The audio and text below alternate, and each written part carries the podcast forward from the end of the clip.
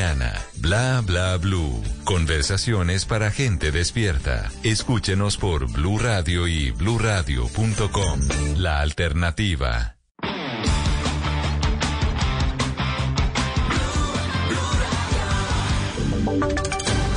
Voces y sonidos de Colombia y el mundo en Blue Radio y bluradio.com, porque la verdad es de todos.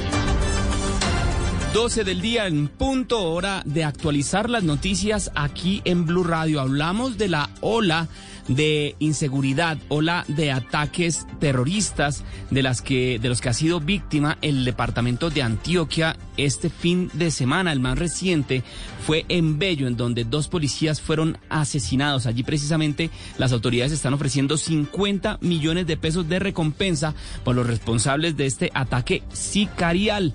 Ya se conocen las identidades de los uniformados que perdieron la vida. Andrés, muy buenas tardes.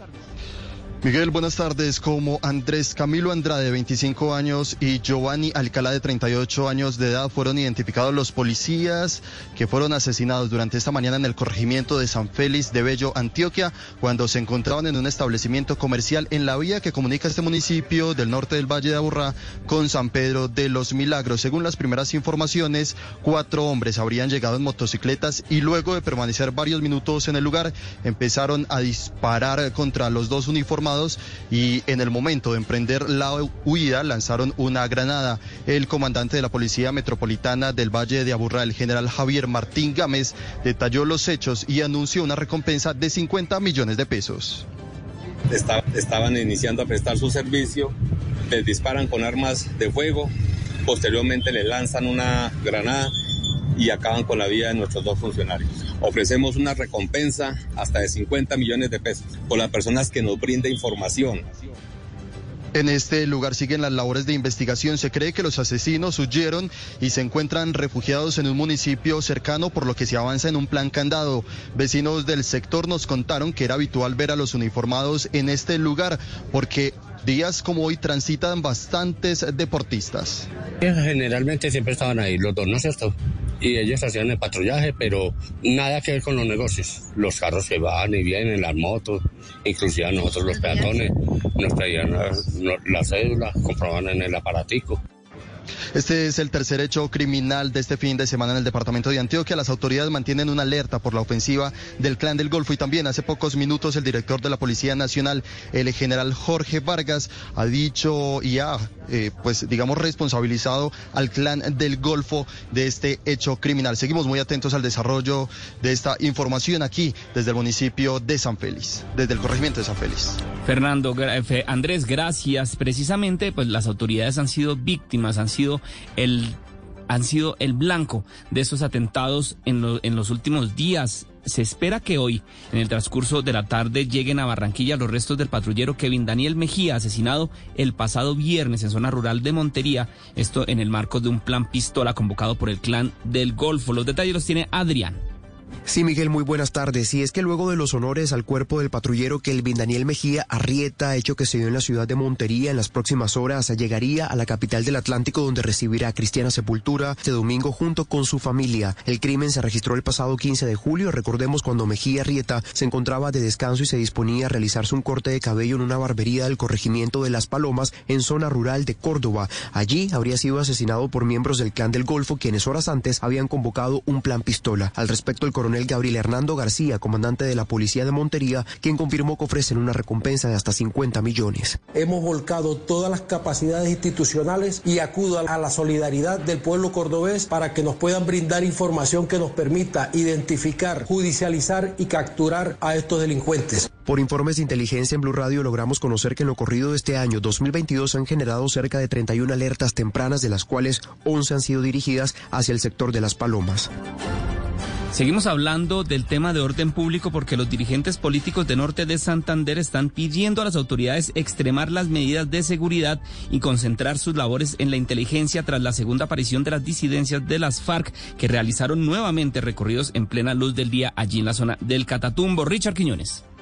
En Norte de Santander hay rechazo generalizado entre alcaldes, el gobernador, el representante de la Cruz de Paz del Catatumbo, senadores de, la región y más. La presencia de estos actores armados nuevamente encapuchados con fusiles realizando recorridos a pie entre la población civil está siendo un tema recurrente. Pero algunos dirigentes políticos, como el senador Edgar Díaz y exgobernador de Norte de Santander, advierte que hay falta de inteligencia militar.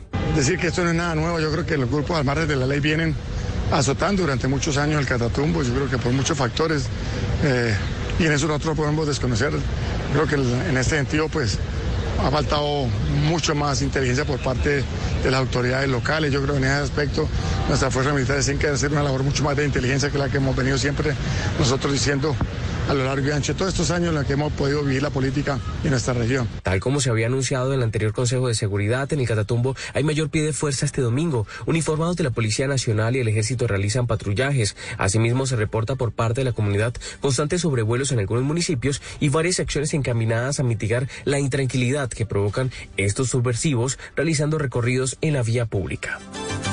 Seguimos en norte de Santander porque las autoridades en Ocaña encontraron una caleta en la que la guerrilla del ELN almacenaba armas, municiones y material explosivo. Los detalles con Cristian Santiago. Una operación desarrollada por la Policía Nacional en el corregimiento de Las Chircas, perteneciente al municipio de Ocaña, permitió la incautación de cinco fusiles, un rifle, 450 cartuchos de munición para 9 milímetros, material explosivo y bandera del ELN. Según las autoridades, el material incautado pertenecería a la compañía comandante Diego del ELN, una de las estructuras que se encarga de realizar acciones armadas en contra de unidades de la fuerza pública, especialmente en el municipio de Ocaña. Además, esta misma estructura habría participado de la activación de explosivos que afectaron la vía entre Ocaña y Cúcuta en el sector conocido como La Curva en hechos sucedidos el pasado 25 de febrero. Vamos ahora al departamento del Cauca porque en Santander de Quilichao fue asesinado un miembro de la Guardia Indígena. Los detalles los tiene Freddy Calvache. Así es, Miguel. Según testigos, Jorge Elías Mejía, de 25 años de edad, guardia indígena del resguardo La Concepción, se encontraba en un establecimiento público en la localidad de Mondomo, zona rural de Santander de Quilichao, cuando fue sacado por la fuerza por hombres armados que minutos después lo ultimaron en una vía de esa localidad. El senador y líder indígena Feliciano Valencia dijo que es una guerra declarada contra la Guardia Indígena por parte de estructuras criminales que operan en ese municipio de Santander de Quilichao y exigió a la Fiscalía pronta respuesta para que el crimen no quede impune. Asimismo, desde el Consejo Regional Indígena del Cauca Creek se reclamó una vez más garantías para la vida de sus comunidades. En lo que va corrido del año, según esta organización, 57 indígenas han sido asesinados en lo que va corrido del año en esa sección del país. Blue Radio, la alternativa. 12 del día, 7 minutos. Gracias, Freddy. Vamos ahora con noticias que tienen que ver con la política del país, porque habló Ingrid Betancourt sobre la decisión del Partido Verde Oxígeno de expulsar a Humberto de la calle y a Daniel Carvalho, anunciada ayer sábado durante la asamblea virtual del partido que ella lidera. ¿Qué dijo Ingrid Betancourt, la ex candidata y Nicolás Rojas? Buenas tardes. Peleados y distanciados. En estos términos se firmó el divorcio político entre Ingrid Betancourt, Humberto de la Calle y Daniel Carvalho, quienes fueron expulsados de Verde Oxígeno porque a juicio de las directivas del partido intentaron usurpar los símbolos y la vocería del movimiento político para declararse independientes frente al nuevo gobierno. Entonces ellos se toman unas atribuciones sin consultar con nadie, sin es decir, simplemente diciendo nosotros somos representantes, nos eligieron y el partido pues se tiene que someter a lo que nosotros digamos, y eso no es así. En esta novela la posición de los congresistas es distinta. Carvalho señaló en redes que les querían imponer decisiones, mientras que de la calle trinó que su único compromiso es con los electores y como punto final exclamó Viva la libertad. Estaremos firmes. La presencia en el Congreso no se ve alterada por esto. Legalmente seguiremos siendo el doctor Carvalho y yo congresistas de la República, comprometidos con nuestros electores. Una separación que la repartición de bienes deja Betancourt con el partido, pero sin voz y representación en el Congreso. Que nosotros nos quedamos sin vocería en el Congreso. Y la gente prefirió quedarse sin representación en el Congreso, con tal de no tenerlos eh, saboteando el partido. Lo que sí es claro para mí es que me siento liberado, porque yo no quiero eh, un partido en el que haya cargos vitalicios. Haya una estructura totalmente autocrática. Cabe recordar que recientemente los senadores Armando Benedetti y Roy Barreras fueron expulsados del partido de la U y pudieron continuar en sus sillas del Capitolio Nacional.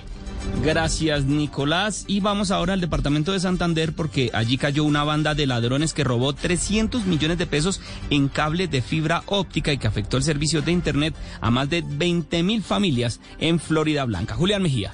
Miguel, una banda de cinco ladrones que fue sorprendida por la policía mientras robaba cerca de 150 metros de cable en el barrio La Cumbre de Florida Blanca. Según las autoridades, estos ladrones estaban disfrazados de una empresa de telefonía para pasar desapercibidos como funcionarios de mantenimiento. Sin embargo, el disfraz no les ayudó. El general Samuel Bernal comandante de la Policía Metropolitana.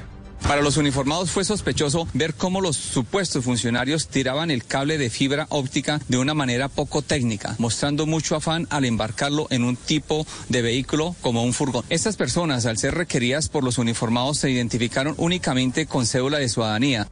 Pues, eh, según las autoridades, el corte del cable de esta fibra óptica afectó, ya lo decía usted Miguel, 20 mil familias de dos comunas de Florida Blanca.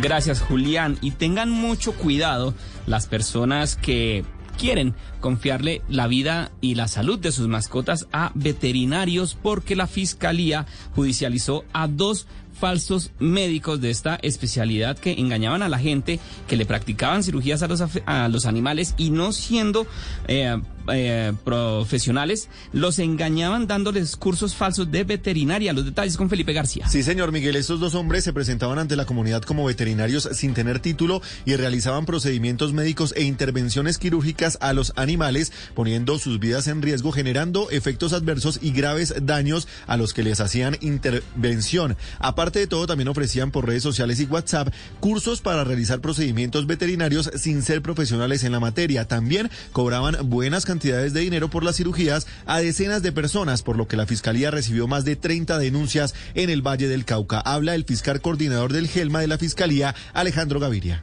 En uno de los casos, los dueños de una canina llamada Freya la llevaron al lugar para que fuera esterilizada. Sin embargo, al día siguiente fue trasladada de urgencia porque presentaba una infección producida por el nylon con el que habría sido suturada. La fiscalía imputó a estas personas Libardo Corredor y Jairo Castiblanco los delitos de maltrato animal agravado, estafa y maltrato animal. Gracias Felipe. Y vuelve y juega en la ciudad de Cartagena. Una pareja fue grabada mientras tenía relaciones sexuales en un balcón de un hotel en pleno centro histórico de la ciudad de Cartagena. Las imágenes que rápidamente se hicieron virales en las redes sociales causaron indignación en toda la ciudad. Dalia Orozco tiene la historia. El centro histórico de Cartagena una vez más está en el ojo del huracán por un escándalo sexual. En video quedó registrado el momento en que una pareja tiene sexo a la vista de todos en un balcón de un hotel de la transitada calle Segunda de Vadillo en pleno sector amurallado. Las imágenes fueron captadas el pasado viernes 15 de julio por transeúntes que indignados grabaron las escenas que rápidamente se hicieron virales en redes sociales. Blue Radio conoció que el protagonista del video es un turista estadounidense que llegó a la ciudad acompañado de cinco hombres más hace aproximadamente cuatro días. El turista, en compañía de una mujer, le pidió al encargado de la vigilancia del lugar que le solucionara un problema en otra área del hotel y fue en ese momento que habría aprovechado para salir al balcón de la habitación y llevar a cabo la particular escena. La Policía Metropolitana de Cartagena adelanta un operativo en el hotel para identificar al turista y su acompañante, quienes serían sancionados con comparendos. Gracias, Dalia. Y escuchen esta otra historia. Un bebé de nueve meses de edad se debate entre la vida y la muerte en un hospital de la ciudad de Bogotá. Según su mamá, a la niña le suministraron mal un medicamento para una dermatitis, lo que le generó graves complicaciones de salud y ahora puede perder una de sus extremidades. Pablo Arango tiene la historia. Hola, ¿qué tal? Muy buenas tardes. Efectivamente, los estamos saludando aquí a las afueras del hospital de Omi con la mamá de Saray. Sofía tiene nueve meses de edad, se debate entre la vida y la muerte. Nos encontramos con la mamá, gracias por estar con nosotros. ¿Cuál es la denuncia que usted tiene específicamente? ¿Qué es lo que usted dice, el medicamento que debían suministrarle? ¿Cuánto le aplicaron?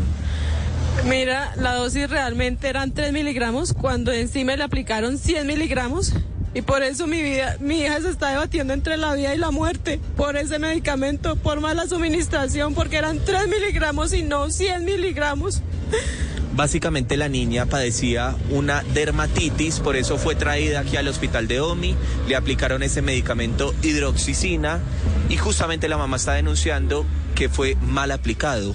Y en este momento, ¿qué padece la niña? ¿Qué tiene? ¿Qué complicaciones padece?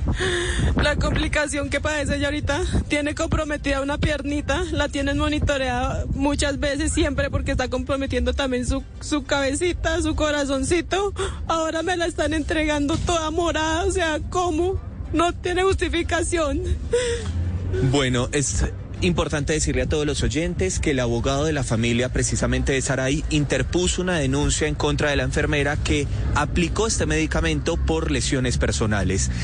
Y el hospital acaba de emitir un comunicado estableciendo que efectivamente recibieron a la pequeña que presentó complicaciones, que se encuentra en una unidad de cuidados intensivos y que están analizando qué llevó precisamente a la menor de edad a estar en este estado. Seguimos atentos, es una noticia en desarrollo. Pablo, gracias. Terrible historia en la ciudad de Bogotá y a las 12 y del día 15 minutos vamos con información internacional porque Europa sigue enfrentando una ola de calor que ya deja al menos 500 muertos. Oscar. Sí, señor. Mire, Miguel, España, Portugal, Francia siguen enfrentando, como usted lo dice, esta ola de calor que ha provocado la muerte de más de 500 personas solo en España y Portugal. Las temperaturas han alcanzado en ciudades de los países europeos 44 grados centígrados. También graves incendios forestales, algunos de ellos que se han salido de control y han terminado con cientos de bomberos tratando de controlar y apagar las llamas. Aunque el pico de la ola de calor está mermando en España, la Agencia Estatal de Meteorología advirtió que será hasta mañana lunes que cuando bajen las temperaturas temperaturas en ese país. Más al norte de Europa, en el Reino Unido, un comité de crisis integrado por ministros del gobierno se reunió ayer después de que la Agencia Meteorológica Nacional emitiera la alerta roja por calor extremo, advirtiendo un riesgo para la vida para la vida. Se prevé que al sur de Inglaterra las temperaturas puedan alcanzar entre mañana lunes y el martes por primera vez los 40 grados. Muy bien, muy difícil la situación por el tema del verano también en Europa y en deportes a las 7 de la noche la selección Colombia que dirige Nelson Abadía recibirá a Ecuador buscando el liderato del grupo en la Copa América Femenina que se juega en Colombia. Los detalles con Juan Carlos Cortés. Y este tercer juego de Colombia en la Copa América tendrá en las tribunas no solo el público colombiano, sino al presidente de la FIFA, Jan Infantino, que esta mañana fue recibido por el presidente de la Federación Colombiana, Ramón Yesurum, y por Robert Harrison de la Federación Paraguaya. Colombia, con nómina completa, espera vencer a las ecuatorianas para cumplir el objetivo de ser primeras, la arquera Catalina Pérez y el trabajo de un gran objetivo. Que todos los partidos van a ser difíciles, que todos los partidos que tenemos van a ser finales y que lo vamos a dar todo aquí por Colombia. Hacer todo lo que está en nuestro control, avanzar como primeras y ir con todo por lo que tanto anhelamos y tanto le queremos dar a todos ustedes, que es la Copa y clasificar al Mundial y a los Olímpicos. Después de su derrota ante Chile, Ecuador quiere sacudirse. La delantera ítalo-ecuatoriana Janina Latancio vive la previa frente a Colombia. Un partido muy decisivo, muy importante para nosotras, porque es la tercera final que tenemos que ganar. Tenemos que llevar tres puntos. Son muy importantes para poder seguir. Arreglamos los pequeños errores que tuvimos los partidos pasados. Vamos a regresar con los tres puntos. A las 4 de la tarde en este mismo grupo, Chile se estará midiendo a Bolivia. Todo esto en el Estadio Olímpico Pascual Guerrero. Muchas gracias Juan, son las 12 del día 17 minutos hasta acá esta actualización de noticias. No se les olvide que todos los detalles los encuentran en www.bluradio.com. Continúen con Generaciones Blue. Voy por ti, juega por mí. El concurso donde tus donaciones se convierten en acciones por la infancia en Colombia a través de UNICEF. Dona desde ya en www.ayudaunicef.com o llama gratis al 018 1010 1010. UNICEF y Caracol Televisión, unidos para ver un mundo mejor.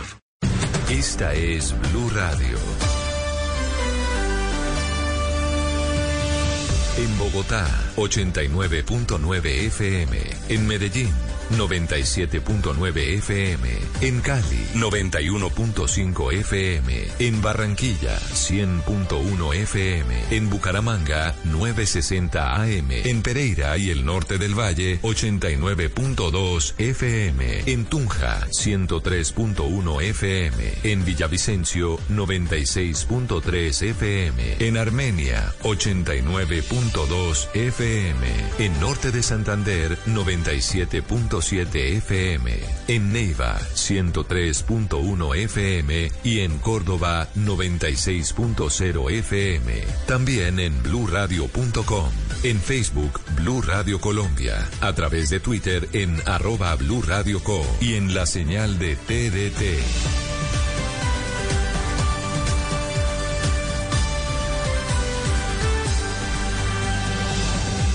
Radio, la alternativa. Padres con experiencia, Padres nuevos, hijos únicos, hermanos, abuelos que consienten, nietos que aprenden. Vamos a construir un puente entre generaciones para que las familias crezcan y entre todos podamos cambiar el mundo.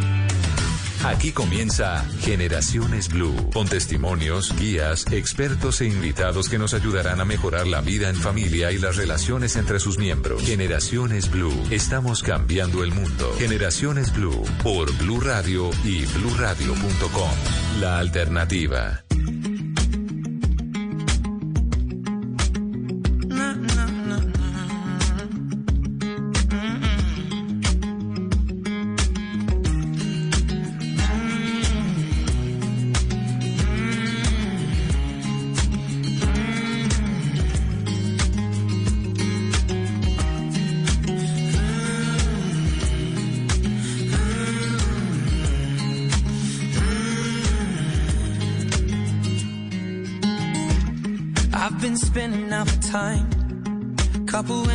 My. I got sinning on my mind, sipping on red wine. I've been sitting here for ages, ripping out pages. How'd I get so faded? How'd I get so faded? Oh, no, no, don't leave me lonely now. If you love me, how'd you never love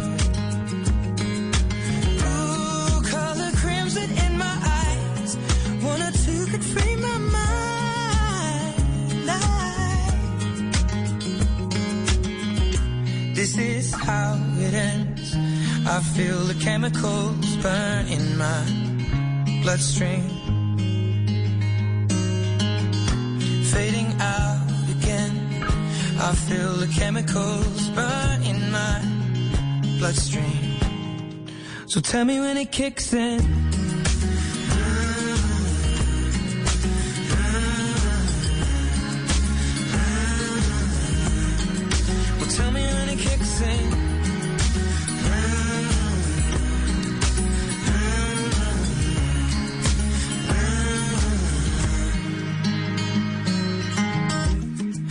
Been looking for love.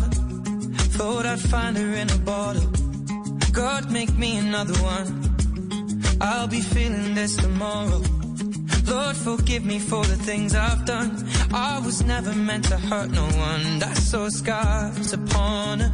Hola, hola, ¿qué tal? Muy buenas tardes, bienvenidos a Generaciones Blue. Los acompañamos como siempre en este mediodía de domingo con un tema interesante que tiene que ver con el consumo de las drogas.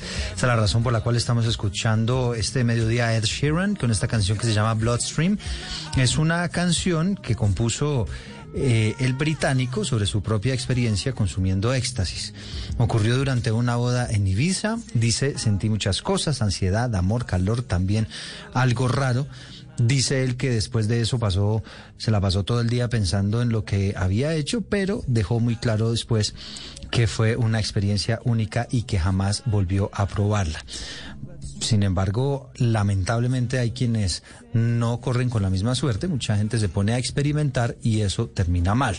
Termina la situación eventualmente en vicios, termina inclusive la situación con la muerte. Y es que han identificado ya las autoridades pues miles de fallecidos en los últimos años como consecuencia de las drogas, no simplemente por el tema de las intoxicaciones, por los abusos y demás, sino también por el efecto colateral que eso puede muchas veces generar por el hecho de estar fuera de sí. Eso también puede generar pues la, la, causa de muerte. Así que ya les estaremos hablando de las historias. Vamos a tener en segundos al ministro de Justicia, porque el Ministerio de Justicia particularmente ha hecho varios estudios relacionados con este asunto, que es, eh, que, que es de especial preocupación del gobierno colombiano por cuenta de lo que está ocurriendo, las muertes y el consumo cada vez más frecuentes, sobre todo entre la población joven. Así que ese será nuestro tema en Generaciones Blue. De esta manera les damos la bienvenida. Soy Eduardo Hernández Villegas, me complace saludarlos y acompañarlos con este tema interesante que nos ayudará, como siempre, como es el objeto de Generaciones Blue, pues a tener unas mejores relaciones, pero también a entender muchos contextos sociales de nuestra sociedad que son cosas que están pasando y a las cuales nos debemos enfrentar.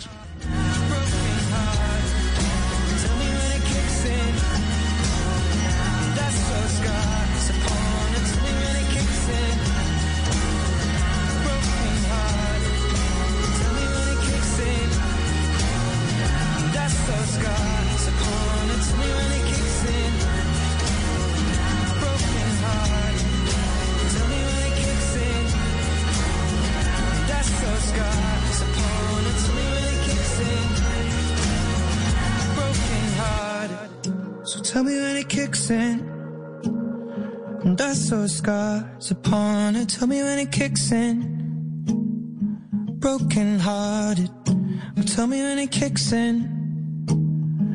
I saw scars upon it. Tell me when it kicks in. Broken hearted. Estás escuchando Generaciones Blue.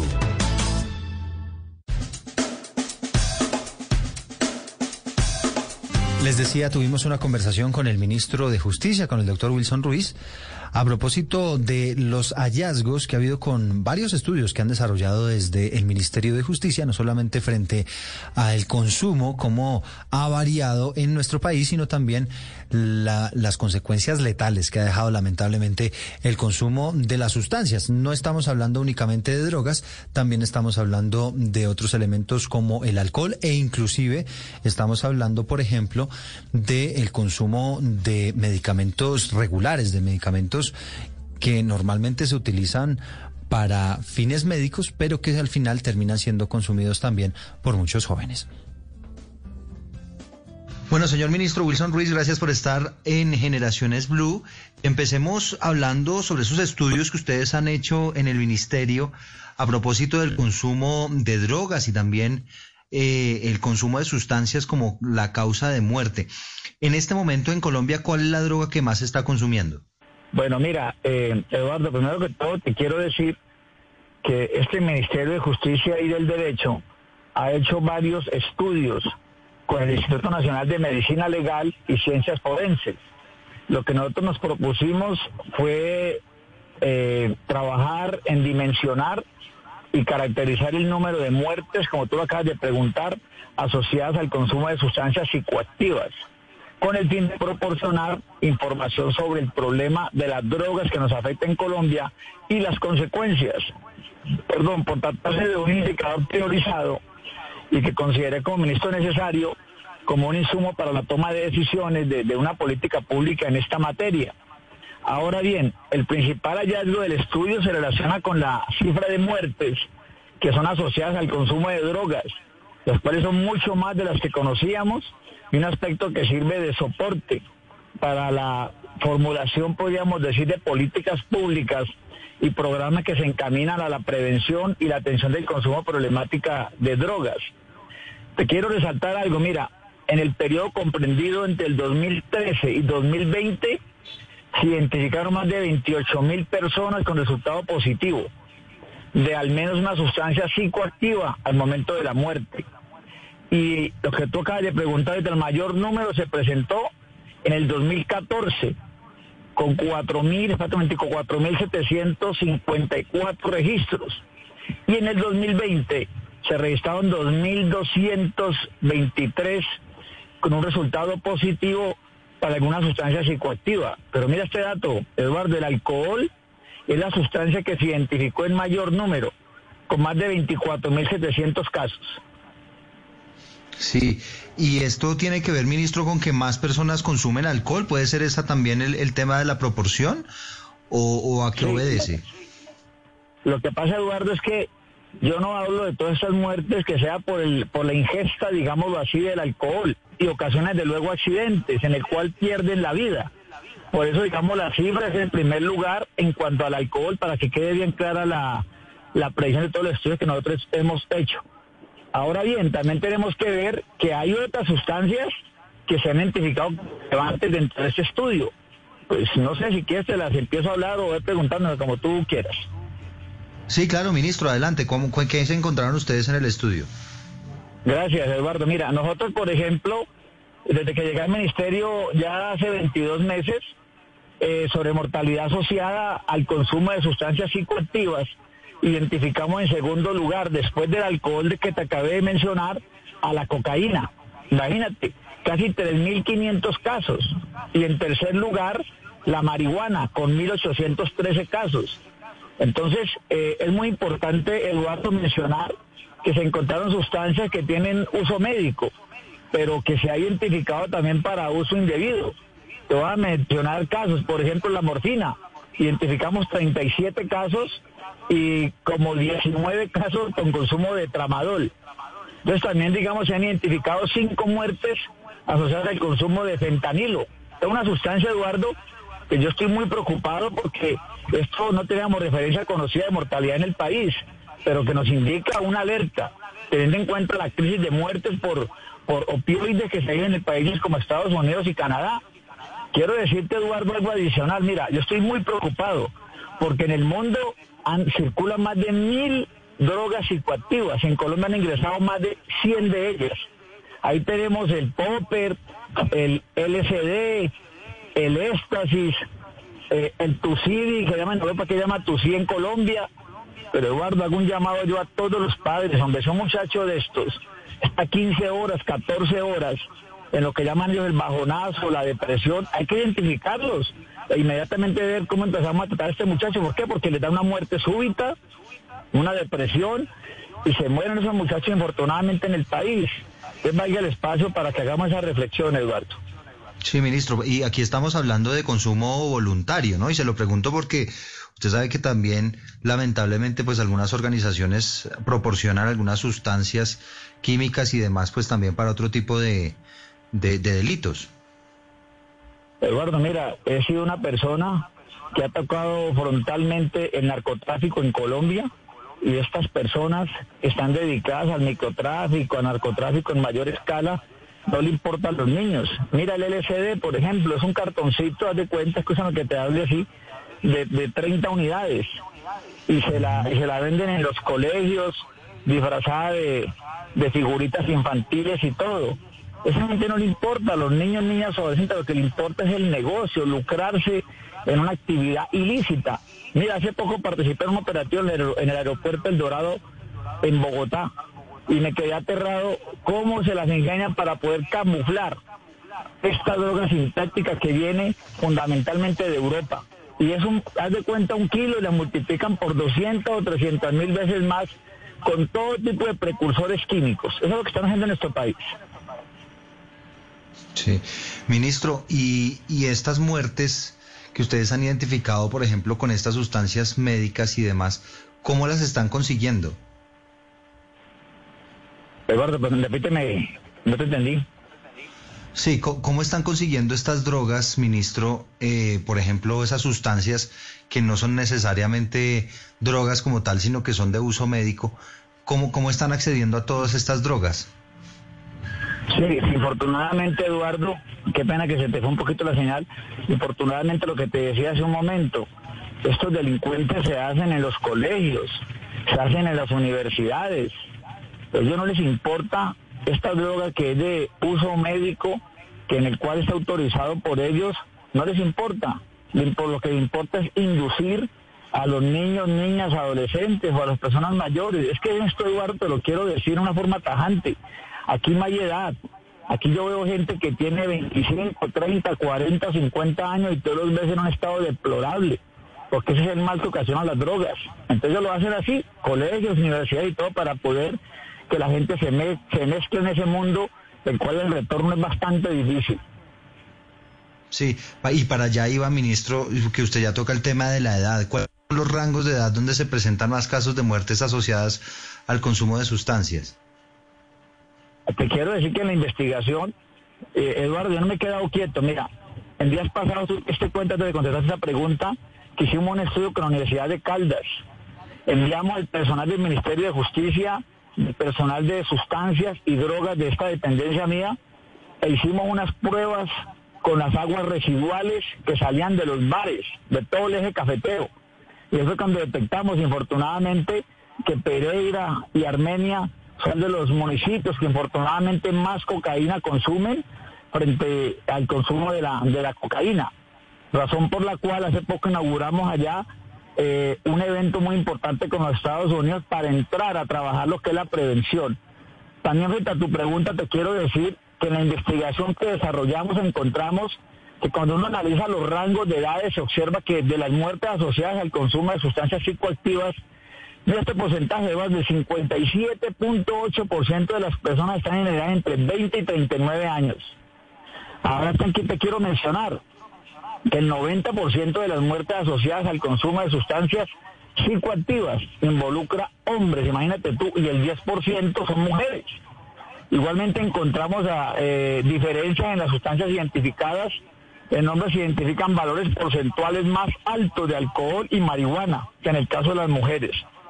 Y en las mujeres se identifican también resultados en mayor medida de lo que llamamos nosotros benzo, benzodiazepinas que en los hombres, que son sustancias también bastante, bastante eh, graves para la condición humana. Sí, y, estamos hablando de estas muertes, ministro, haciendo la claridad de que no necesariamente es por intoxicación, por el alto consumo de la sustancia, sino por lo que generó que se derivó, por ejemplo, en accidentes. Exactamente, lo que pasa es que, mira, Eduardo, aquí tenemos que tener en cuenta lo siguiente.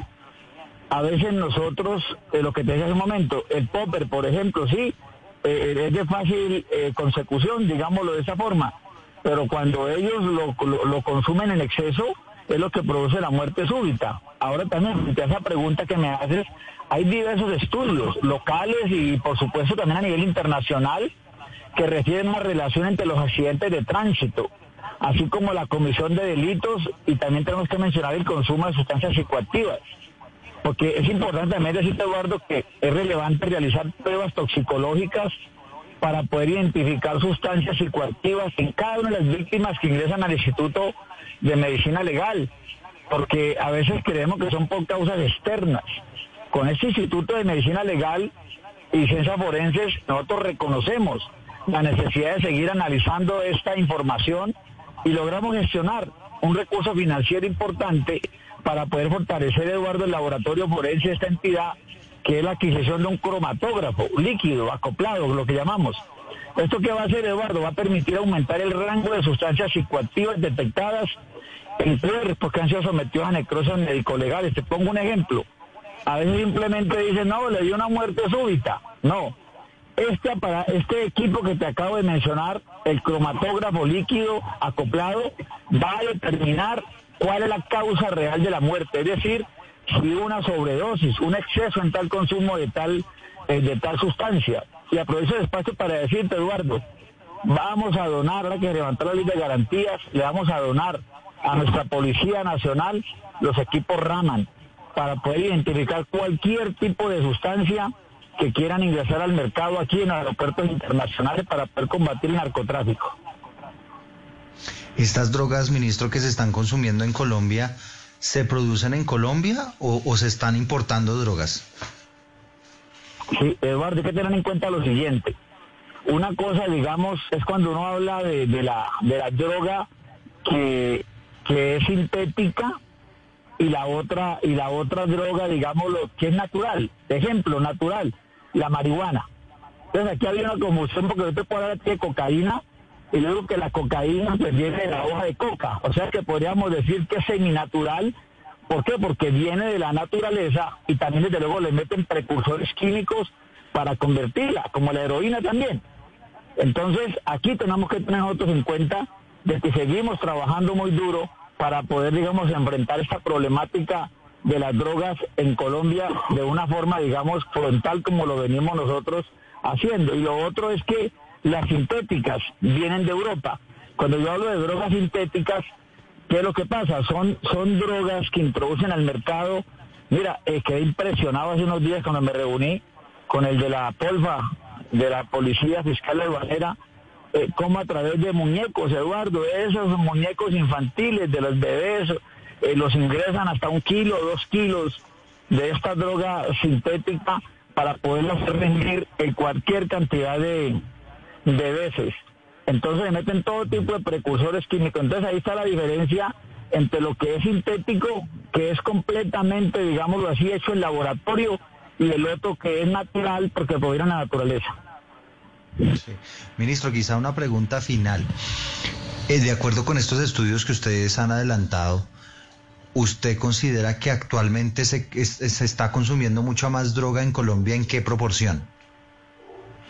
Bueno, mira, nosotros vivimos haciendo estudios, digamos, eh, constantemente y Colombia, digamos, seguirá luchando de frente contra este flagelo que infortunadamente, pues, eh, se han tomado eh, casos particulares y todo, pero ahí hay que hacerle un reconocimiento, digamos, también especial a nuestra fuerza pública, porque cada día, Eduardo, luchamos para que esto no se presente. Mira, nosotros vivimos haciendo campañas pedagógicas. Te pongo un ejemplo, nosotros estuvimos en más de 46 mil con ese programa de familias fuertes y feliz. Y ahí se beneficiaron más de 170 mil personas trabajando todo lo que es la prevención de las drogas. Pero Eduardo, es que nosotros no solamente lo podemos hacer como gobierno, ahí tenemos que mezclar la fuerza pública, la sociedad, eh, las familias, el mismo Estado, para poder todos combatir en contra de este flagelo que tanto nos azota aquí en Colombia. Lo que te dije hace un momento, yo estoy muy preocupado es con las drogas sintéticas por el gran daño que le ocasiona a todas las personas en Colombia. ¿Y esas, ¿Y esas drogas se están consumiendo más? ¿Qué tanto más por estos días? Sí, en este momento sí se está consumiendo más. Eh, es, que mira, Eduardo, eso, eso es muy largo de contarte, pero y depende, digamos, el sector donde estén los muchachos. Te pongo un ejemplo. Eh, un estrato alto de Medellín, un estrato alto de la ciudad de Cali o un estrato alto de Bogotá, una pastilla de éxtasis te puede costar 80, 100 mil, 120 mil, 150 mil pesos. Entonces, claro, esos muchachos que vienen de un estrato alto, pues tranquilamente se consumen una pastilla de esas y no saben el gran daño que les produce esto. Porque esto contiene eh, anfetaminas, contiene todo tipo de productos que es completamente perjudicial para su salud. Bueno, pues señor ministro Wilson Ruiz, le agradecemos mucho este contacto con Generaciones Blue. Un abrazo, Eduardo. Cuídense mucho, por favor. Bueno, pues ahí está el ministro de Justicia Wilson Ruiz, nuestra conversación con él a propósito de todo lo que ha venido ocurriendo con eh, la muerte de, de ciudadanos por el consumo de las drogas. Vamos a hacer una breve pausa aquí en Generaciones Blue y regresamos en segundos con nuestra experta. Vamos a estar hablando sobre el consumo de drogas en Colombia.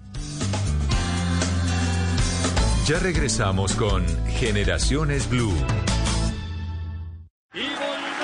Caracol Televisión presenta un rey que lo enfrentó todo hasta convertirse en el más grande. El rey Vicente Fernández. Muy pronto. Tú nos ves. Caracol TV. Estás a un bicu de certificarte en marketing digital, comunicación, finanzas, emprendimiento y muchos cursos más. Llegó BQ, la plataforma online para estudiar, creada por Universidad de los Andes y Caracol Televisión. Ingresa a www.bicu.com.co y elige tu curso. No esperes más. Continuamos con Generaciones Blue.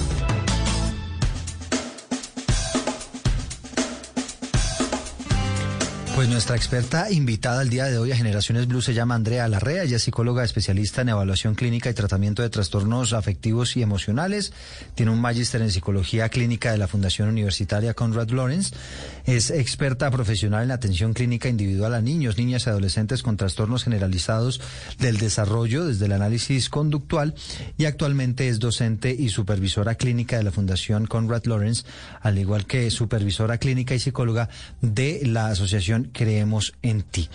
Doctora Larrea, bienvenida y gracias por estar con nosotros. Muchas gracias, buenas tardes para todos. Bueno, una de las conclusiones que, que, tuvimos con esta entrevista al ministro de Justicia, Wilson Ruiz, es que evidentemente ha habido un aumento en el consumo de las drogas. Y además porque han aparecido unas nuevas, ya no son las tradicionales, no estamos hablando de la marihuana, no estamos hablando solamente de la cocaína, sino inclusive empiezan los jóvenes a consumir medicinas tradicionales que sirven para el dolor, caso tramadol, eh, morfina y demás y empiezan a consumirlas pues con otros fines eh, de diversión. Usted que es experta en todos estos asuntos, ¿qué ha podido percibir frente a la manera como ha aumentado ese consumo entre los jóvenes? Correcto, hay algo en lo que mencionas y es el hecho de que las sustancias psicoactivas están cada vez más asequibles para las personas. ¿En qué sentido? En que no son solamente las sustancias ilícitas que tradicionalmente conocemos, sino que muchas sustancias psicoactivas son de acceso público, como cuáles, el alcohol, algunos medicamentos. Y hay muchísimas variables que entran en juego, como cuáles, como la manera en la que se ve una sustancia. Si un adolescente incurre en el consumo de una sustancia, pero cree que esta sustancia es chévere porque los amigos se la muestran así, ven las películas que eso es normal, por diferentes medios reconoce que eso es algo pues natural y divertido, muy posiblemente eso lleva a que en el momento en el que decida consumir lo haga guiado pues por esa forma en la que ha visto que la sustancia es algo positivo.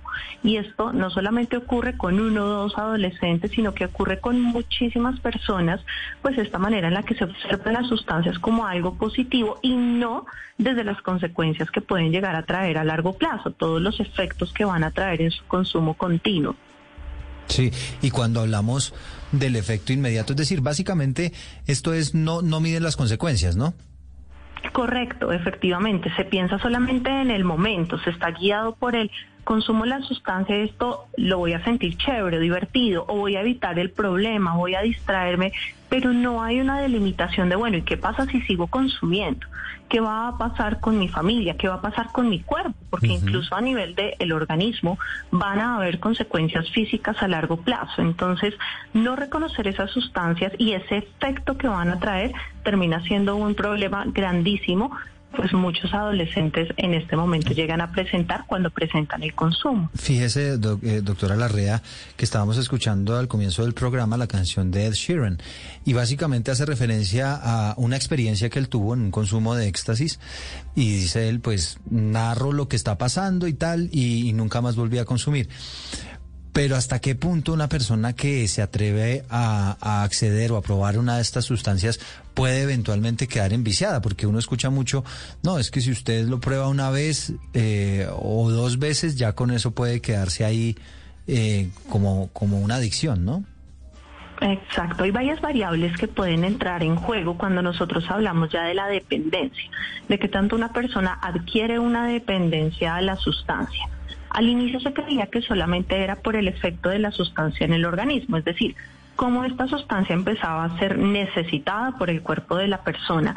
Pero lo que nos hemos venido dando cuenta con el tiempo y las investigaciones es que no es solamente el efecto de la sustancia lo que genera dependencia, sino cómo el consumir se asocia a muchas prácticas que son agradables. Por ejemplo, es que yo cuando consumo estoy con mis amigos, o soy más chévere, o hago más amigos, o cuando consumo me va mejor en conquistando a una persona. Es decir, se empiezan a generar muchas expectativas positivas que llevan a que a largo plazo la persona empiece a depender de ella. Entonces, al hablar de dependencia, siempre hay que tener en cuenta que hay un efecto en el organismo que va a generar pues que el sujeto necesite consumirla cada vez más, pero también van a entrar en juego todas estas variables sociales, de los amigos, de los problemas familiares también, que pueden llevar a que también termine generando esa dependencia. Ambos elementos van a estar presentes en ese en ese tipo de situaciones. Bueno, que es algo que evidentemente con lo que evidentemente hay que tener cuidado. Hablábamos con el ministro hace minutos, pues ya de unas circunstancias más extremas y es cuando el efecto de la sustancia química o del licor o de la droga y demás, pues me lleva a la muerte. Unas cifras muy impresionantes en el sentido de que entre 2013 y 2020 se identificaron 28 mil personas, 28.500 de hecho, personas con resultado positivo de por lo menos una sustancia psicoactiva en el momento de la muerte. Eh, ¿Qué tanto o qué tan riesgoso puede ser un consumo de alguna sustancia y el pérdida de la voluntad y demás para caer eventualmente en este tipo de, situaciones? Nos explicaba el ministro que no todas tienen que ver con sobredosis, pero sí hasta qué punto, doctora, pues eh, puede uno incurrir o puede la gente incurrir en, en sobrecargas, en sobredosis al momento de consumir estos, estas sustancias? Hay algo importante y es que el efecto de una sustancia usualmente lo dimensionamos hacia lo más crítico como la mortalidad, ¿cierto? Y la mortalidad termina siendo ese punto en el que la persona entra en esa sobredosis. Hay múltiples estudios que nos hablan sobre la sobredosis y nos hablan de cómo esa sobredosis se alcanza cuando una persona cada vez necesita una mayor cantidad de la sustancia para lograr un mismo efecto. Ejemplo, si antes una persona lograba un efecto deseado con X cantidad de la sustancia, a medida que la consume cada vez más, va a necesitar una mayor cantidad. Y eso quiere decir que a mayor tolerancia tenga la persona de la sustancia, mucho más fácil va a ser que incurra en algún momento en una sobredosis. Y eso es muy complejo en el sentido en el que la persona que consume muchas veces no lo reconoce. Está pensando solamente en el momento del consumo, en quiero lograr el efecto, ¿cierto? El efecto bajo el alcohol, bajo la heroína, bajo la sustancia consumida, pero no en las consecuencias que puede traer sobre una sobredosis la posibilidad de que se presente una sobredosis está en el consumo que la persona presente en cualquier momento, siempre, siempre y cuando vaya excediendo esa cantidad, pues cada vez va a estar más cerca de lograr llegar a ese punto. Sí, pues uno, sabe, por ejemplo, en el licor, uno sabe que uno puede llegar hasta el punto de intoxicarse, pero, pero en todas las drogas, digamos, si se, si se consumen en exceso, pueden ser riesgosas para la, para la salud. Correcto, correcto. Hay diferentes estudios y sobre todo hay unos estudios muy interesantes realizados por la Comisión Global de Política de Drogas, donde ellos lo que hacen es evaluar los daños que generan las sustancias a nivel físico y a nivel social, ¿cierto? Y lo que ellos encontraban es que todas las sustancias generaban daños a nivel físico, algunos con una mayor incidencia en la mortalidad en la sobredosis como la heroína, como el alcohol, como las metanfetaminas, pero todas podían llegar a generar deterioros en la salud. ¿Qué tipo de deterioros? Afectaciones en el organismo, algunas enfermedades, incluso trastornos a nivel de salud mental, como lo que es la ansiedad y la depresión han estado muy, muy ligados y se ha encontrado que el consumo repetido de la sustancia también puede llevar a estas afectaciones clínicas. Y también el hecho de consumir una sustancia, lo que usted dice, el efecto no es el mismo, quizás es la primera vez que lo probé, entonces intento aumentar la dosis, pero también pasa que por esa misma vía termina la persona probando otras sustancias. Correcto, a eso usualmente le llamamos tolerancia y es esa tolerancia que adquiere la persona a la sustancia, entonces cada vez necesita una mayor cantidad para lograr ese efecto y por ende es mucho más fácil incurrir en un consumo de una sustancia diferente, ¿verdad? Ya no estoy logrando el efecto que espero con X sustancia, puede incurrir en una segunda todo buscando lograr ese efecto que la tolerancia ha llevado a que cada vez necesite más y más de la sustancia. Sí, hay quienes dicen, por ejemplo, que la, que la marihuana es un poco inofensiva, ¿no? Que la marihuana inclusive puede ser menos perjudicial su consumo que el mismo cigarrillo o que el mismo alcohol. ¿Es tan inofensiva la marihuana? Habría que evaluarlo en diferentes elementos. Creo que a esta fecha eh, la concepción que se tiene de las sustancias es diferente a lo que se percibía hace 40, 50 años y esto gracias a las múltiples investigaciones que traen. Lo que hemos podido identificar es que efectivamente toda sustancia va a traer algún tipo de afectación, sea a nivel físico o incluso a nivel social, ¿cierto? Entonces, cada caso es diferente y es importante evaluar las situaciones específicas de cada caso para entender si realmente está siendo perjudicial o no toda sustancia a la que se adquiera una dependencia implica que ya hay una adicción, independiente de la sustancia. Entonces, eso nos plantea también un cuestionamiento que, que, se debe continuar evaluando y que es importante seguir investigando al respecto para reconocer cuáles realmente son los efectos, las consecuencias negativas o si por el contrario puede que no haya. Pero, se, pero sí se ha reconocido a la fecha que efectivamente toda sustancia sí va a traer algunas consecuencias físicas o sociales en su defecto. Sí, nos hablaba usted, por ejemplo, de la depresión. Puede ser eh, la marihuana causar ese efecto posterior si se consume de manera regular o eso depende de cada organismo? Depende del organismo y diferentes estudios a nivel nacional. Incluso nos han mostrado que hay una alta comorbilidad del consumo de las sustancias psicoactivas con los trastornos en salud mental y que por eso incluso la encuesta nacional de salud mental que se hizo en Colombia propone que por eso es tan importante generar una detección temprana del consumo de sustancias porque si se detecta de manera temprana el consumo de la sustancia, es mucho más fácil prevenir que se desencadenen trastornos de salud mental. Los que tienen una más alta comorbilidad son ansiedad y depresión, son aquellos que se han encontrado más altamente relacionados. Entonces, pues es frente a esto donde buscaríamos lograr una prevención mediante esa detección temprana. Sí, pero, pero ahí sí como dice el dicho, ¿qué es primero, el huevo o la gallina? Es decir, primero está la enfermedad mental y eso deriva en consumo o el consumo puede derivar en la enfermedad mental?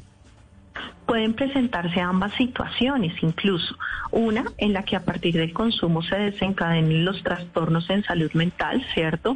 Pero también hay una segunda situación y es lo que nosotros conocemos como esos factores de riesgo que llevan a que una persona incurra en el consumo de la sustancia. ¿Qué puede ser un factor de riesgo? Situaciones que vive la persona que la hacen más vulnerable a llegar a presentar un consumo. Dentro de esos factores de riesgo que se han identificado está efectivamente la presencia de la ansiedad, de la depresión u otros trastornos u otras situaciones, incluso. Problemas familiares, dificultades económicas, situaciones de violencia, puede presentarse también este caso. Entonces, digamos que en esta situación tendríamos que evaluar cada caso por particular porque ambas condiciones pueden llegar a presentarse es dependiendo efectivamente de cada caso donde podríamos encontrar una respuesta específica. Sí, ahora que se está pensando y seguramente con el gobierno entrante en eventualmente pensar en la en la legalización del consumo recreativo de la marihuana, ¿hasta qué punto el facilitar el acceso a la droga puede aumentar o no el consumo entre la población? Esa es una pregunta que tendría que evaluarse desde muchos, muchos elementos, ¿no? Es decir, a la hora de permitir, pensémoslo un momento en el alcohol, hagamos la comparación con el alcohol. El alcohol es una sustancia psicoactiva que está disponible y cuando se evalúan los daños del alcohol se ha identificado que es la sustancia que genera más daños a nivel social sobre cualquier otra sustancia, es decir, que suele desencadenar más problemáticas en términos de delitos, dificultades, violencia y demás. Entonces ahí es donde entra el cuestionamiento de realmente cuáles sustancias que están en este momento permitidas realmente terminan siendo eh, enseñadas, llamémoslo de esta forma, como una sustancia que va a traer efectos.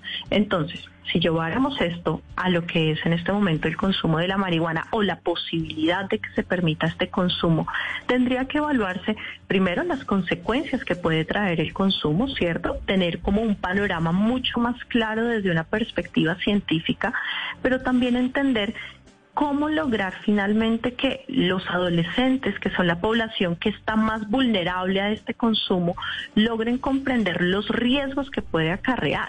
Entonces, es importante que a la hora de tomar una determinación se tengan en cuenta muchas variables, pero principalmente la prevención y sobre todo en poblaciones tan vulnerables a este fenómeno como lo son los adolescentes. Mm. Las estadísticas nos hablan pues que las incidencias del alcohol eh, eh, que es quizá la, sustancia más problemática, se lo pregunto, es porque pues es la sustancia que más se consume, porque pues prácticamente toda la población, o por lo menos una inmensa mayoría, consume algo de licor. ¿No es verdad? Pero en caso de que se legalice el uso recreativo de la marihuana, ¿no podría la marihuana terminar alcanzando esos mismos niveles? Tendrían que evaluarse efectivamente porque cada sustancia trae un efecto en el organismo y tendría que evaluarse realmente cuáles son esas consecuencias sociales. Al momento sabemos que el alcohol, tal como lo mencionan, es una sustancia que trae efectos sociales pues muy costosos en el sentido de lesiones, delitos, violencia, muy relacionado a eso que mencionan, ¿no? Y es el hecho de cómo está permitida y cómo es de fácil acceso. Tendría que evaluarse qué tanto al ser disponible una sustancia puede o no incurrir en que se presenten más problemáticas asociadas. Como lo mencionábamos, es un, es un tema que tiene que eh, hilarse muy despacio y chequear realmente todas las variables que están presentes previo a tomar una determinación, pensando siempre en la salud mental también de las personas. Bueno, pues estamos conversando este mediodía con la doctora Andrea Larrea, que es especialista en evaluación clínica, tratamiento de trastornos afectivos, muy conocedora de todos estos temas relacionados con, con la droga.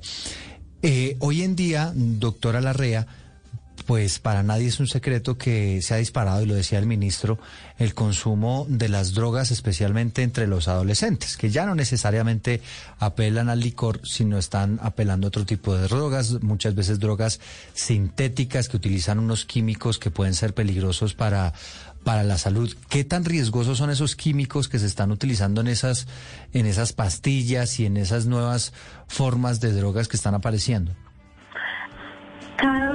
Y eso es completamente cierto, cada vez hay una mayor cantidad de sustancias, es decir, hay una mayor cantidad de sustancias incluso creadas en laboratorio con fines, eh, llamémoslo así, recreativos.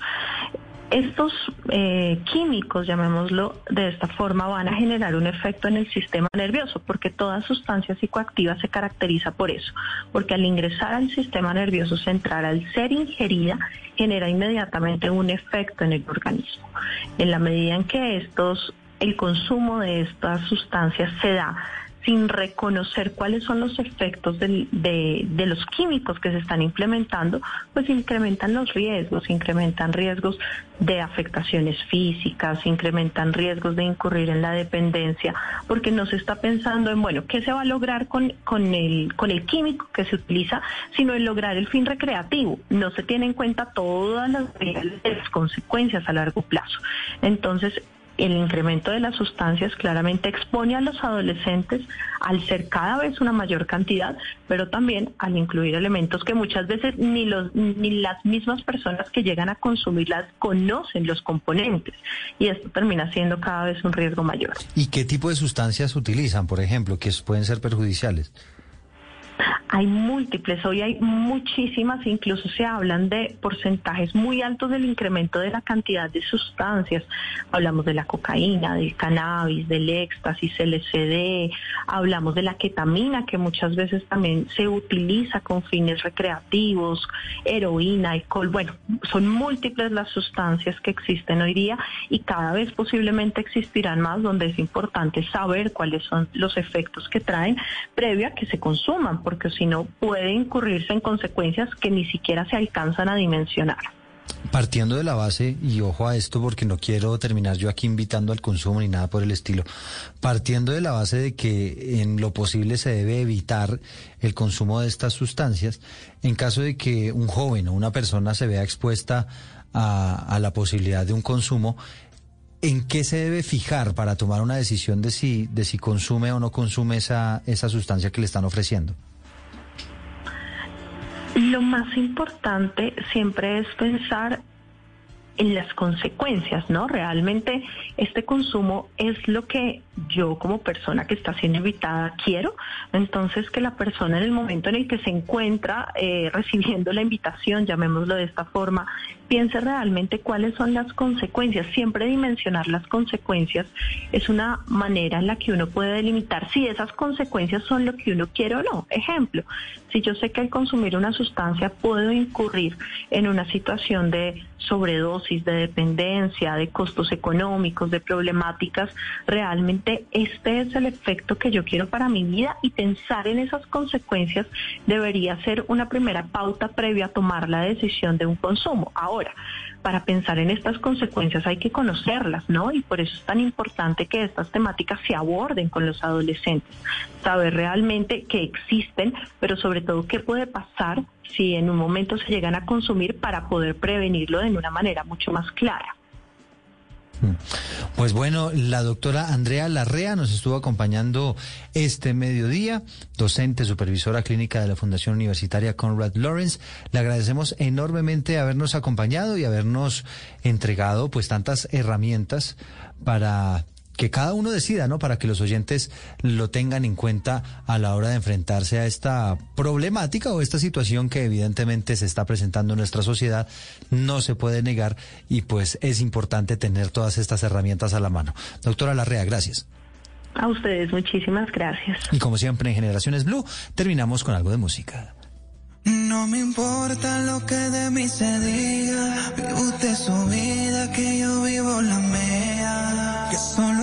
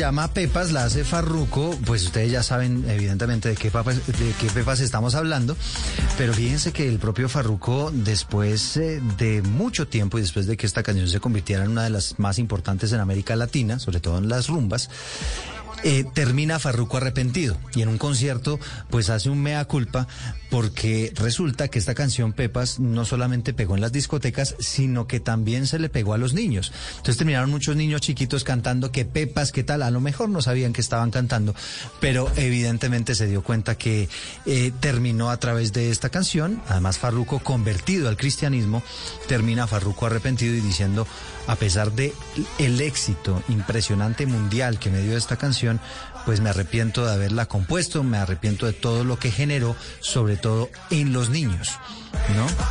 Ellos seguramente acercándose al mundo de las pepas gracias a su canción. Soy Eduardo Hernández Villegas, gracias por habernos acompañado en Generaciones Blue, nos reencontramos dentro de ocho días.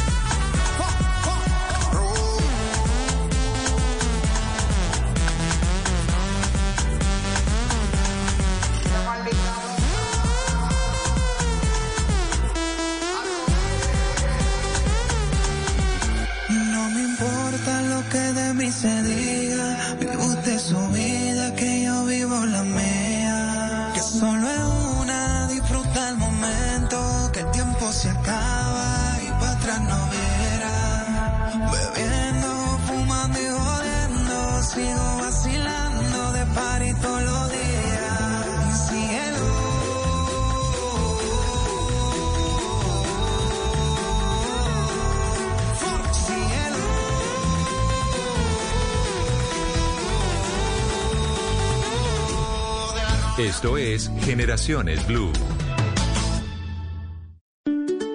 Nadie dijo que hacer galletas sería fácil. Primero, elegir bien los ingredientes, amor, familia y mucha experiencia. Luego, amasar con tradición, calidad e innovación. Todo con gran pasión. Después, hornear los sueños en familia y finalmente ofrecerlas con el mayor orgullo. Así, hacemos todas nuestras galletas. Arthur's Cookies Factory. No es verdad que las personas dejen de perseguir sueños porque se hacen viejas, sino que se hacen viejas porque dejan de perseguir sus sueños.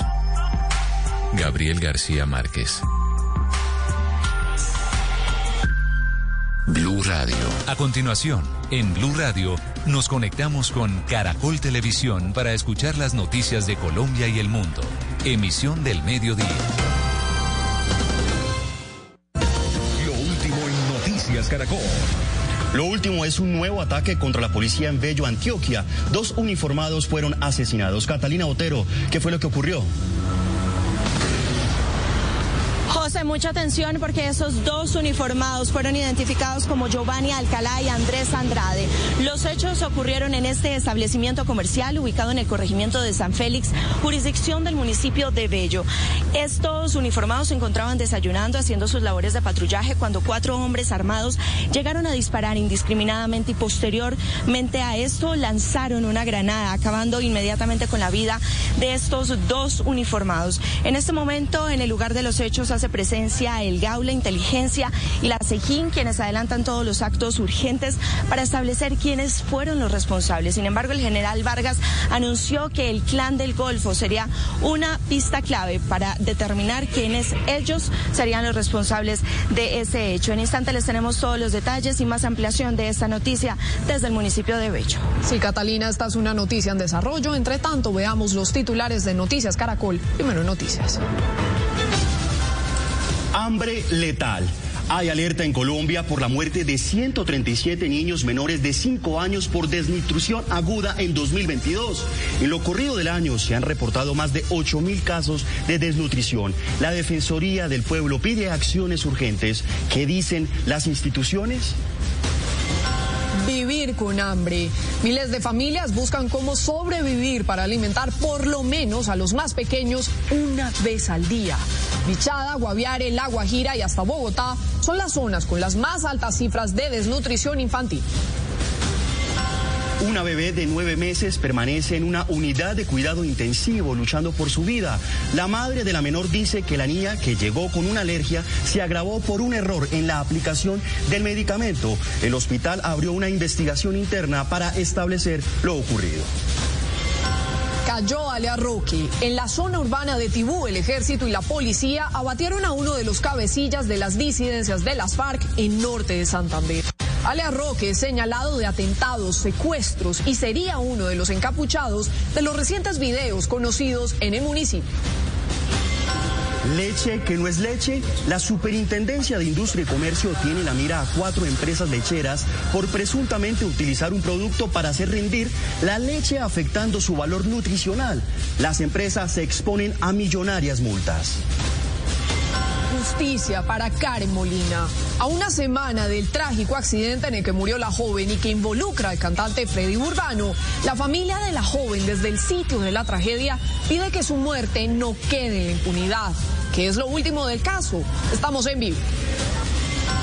Desastre ambiental.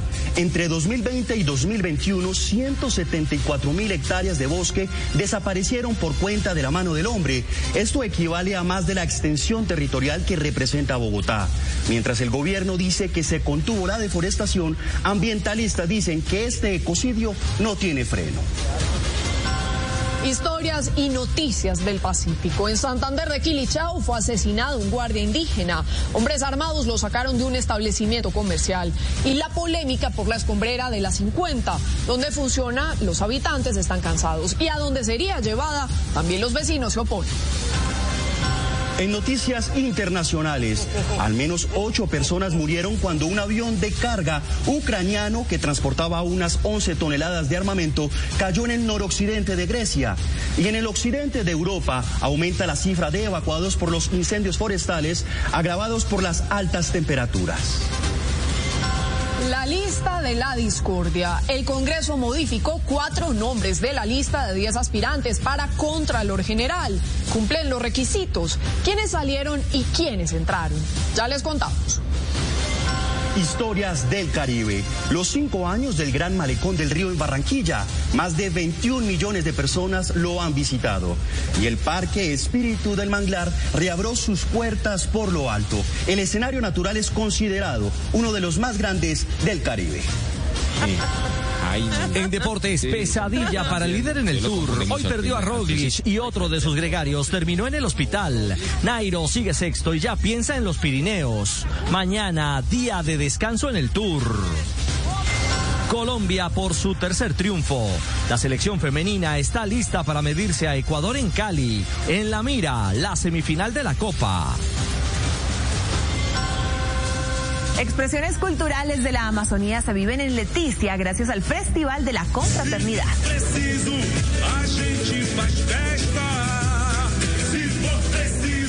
Y un restaurante de Cundinamarca busca conservar las recetas de tradición de nuestro país con su cocina de origen.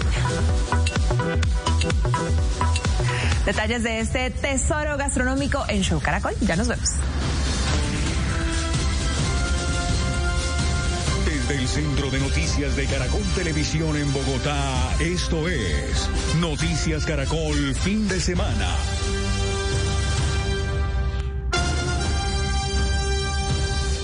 Buenas tardes, bienvenidos a Noticias Caracol del fin de semana. Los estaremos acompañando hasta las 3 de la tarde con el desarrollo de las principales noticias de Colombia y el mundo. Retomamos la noticia con la que iniciamos esta emisión porque no para la violencia en Antioquia. Un nuevo ataque contra la policía deja dos uniformados muertos, Juanita. Estos hechos, José, ocurrieron esta mañana en el corregimiento de San Félix en Bello y son investigados por las autoridades. A esta hora el director de la Policía Nacional se encuentra allí en Antioquia. Catalina Botero está en el lugar. ¿Y cuál es la situación hasta ahora, Catalina? Juanita, pues llegamos hasta el lugar de los hechos, corregimiento de San Félix, jurisdicción del municipio de Bello, y la situación es desoladora. Acá vamos a mostrarles un poco el panorama que se vive hasta ahora. Ese establecimiento comercial fue donde ocurrieron los hechos. Las hipótesis que manejan las autoridades es que esto, este hecho, número uno, podría corresponder a una serie de retaliaciones por diferentes operaciones que se han realizado justamente en el norte del Valle de Aburrá en contra de los Pacheli. Y lo segundo, una serie de atentados terroristas que se han venido desarrollando aquí en el departamento de Antioquia. Pero, ¿qué fue lo que ocurrió? Aquí se los contamos. Hacia las 8 de la mañana los patrulleros Giovanni Alcalá y Andrés Andrade se encontraban desayunando en este establecimiento comercial cuando cuatro hombres ingresaron al lugar y les dispararon. Un grupo de delincuentes, al parecer delincuencia organizada, eh, abordan a los policías que se encontraban en un establecimiento. Desde allí pues estaban iniciando a prestar su servicio, les disparan con armas de fuego, posteriormente les lanzan una granada y acaban con la vida de nuestros dos funcionarios. El patrullero Giovanni Alcalá, quien llevaba 15 años en la institución, deja a su esposa y dos pequeñas hijas. El patrullero Andrés Andrade llevaba cuatro años en la policía. La patrulla del cuadrante del sector son dos jóvenes patrulleros, uno de 37 años, otro de 25. Uno de ellos es casado, tiene dos hijos. Estaban de servicio, como se hace regularmente aquí en este lugar, con el fin de garantizar la seguridad ciudadana, como les digo, en atención a que es un centro, un sitio de afluencia deportista, especialmente ciclistas. Según las autoridades, los delincuentes se movilizaban en dos motocicletas. En la zona avanza un plan candado para dar con el paradero de los responsables. Ofrecemos una recompensa hasta de 50 millones de pesos por las personas que nos brinde información, que nos lleve a la captura de los autores materiales e intelectuales de nuestros policías que se encontraban trabajando por la comunidad. En el corregimiento de San Félix, sus habitantes lamentaron este crimen. Pues ellos siempre me saludaban cuando llegué al supermercado y siempre están ahí, parqueaban la motico allá a un ladito. A través de su cuenta de Twitter, el director nacional de la policía, el general Jorge Luis Vargas, lamentó la muerte de los dos uniformados y atribuyó este hecho al clan del Golfo. Pues mire, menos de 24 horas en el departamento de Antioquia han sido asesinados tres uniformados. Uno, dos aquí justamente donde nos encontramos en el municipio de Bello y uno en el municipio de Cañas Gordas que se registró ese atentado el día de ayer donde otro civil también falleció y cuatro uniformados más resultaron heridos. Ante esta ola de violencia en el municipio de Cañas Gordas se decretó el día de hoy y el día de mañana ley seca, también prohibición de parrillero hombre y mujer y además un toque de queda. Por supuesto, se espera que en las próximas horas se desarrolle un consejo de seguridad para establecer qué medidas se llevarán a cabo justo aquí en el municipio de Bello. Nos despedimos desde el norte de la capital de Antioquia, Catalina Otero, Noticias Caracol. Catalina, gracias. Entre tanto, luego de que se conocieran videos de disidencias patrullando por el municipio de Tibú, la fuerza pública abatió a un señalado cabecilla que estaría detrás de estos hechos. Juan Andrés Beltrán, ¿de quién se trata y qué se sabe del operativo? Buenas tardes. Pues se, eh, la persona abatida es identificado como alias Roque, quien para las autoridades, además de estar detrás de estos patrullajes, sería uno de los encapuchados en estos videos, también sería responsable de ataques con explosivos e instalaciones militares en el departamento. Incluso le atribuyen dos asesinatos a finales del año pasado. El operativo esta madrugada llegaron tropas eh, de las fuerzas especiales del ejército, de la policía y neutralizaron en el casco urbano a este sujeto. Detalles a continuación. Para las autoridades, este hombre identificado como Roque Antonio González era uno de los principales cabecillas de Frente 33 de las disidencias de las FARC en el municipio de Tibú. Fuentes militares señalan que alias Roque es uno de los encapuchados que en esta semana se habría grabado junto a otros ilegales patrullando en diferentes puntos del municipio para intimidar a la población. Esta madrugada un grupo de comandos de la policía y fuerzas especiales del ejército lo ubicaron en el sector de Barrio Largo Tibú. Alias Roque, al notar la presencia de los uniformados, les disparó, pero fue abatido en el lugar. Neutralizado alias Roque, cabecilla de las disidencias de las FARC en Tibú, norte de Santander. Nadie está por encima de la ley, ni puede amedrentar a los ciudadanos generando terror y zozobra. La fuerza pública siempre ha estado y estará del lado de Tibú. Alias Roque era señalado de participar en dos atentados con explosivos a instalaciones militares y policiales en el municipio este año. Además sería responsable de la retención de un niño y un joven que acababan de robar en un local comercial de Tibú a finales del año pasado y que luego fueron asesinados con tiros de gracia. Para que me hagan favor y me colaboren y dejemos los para...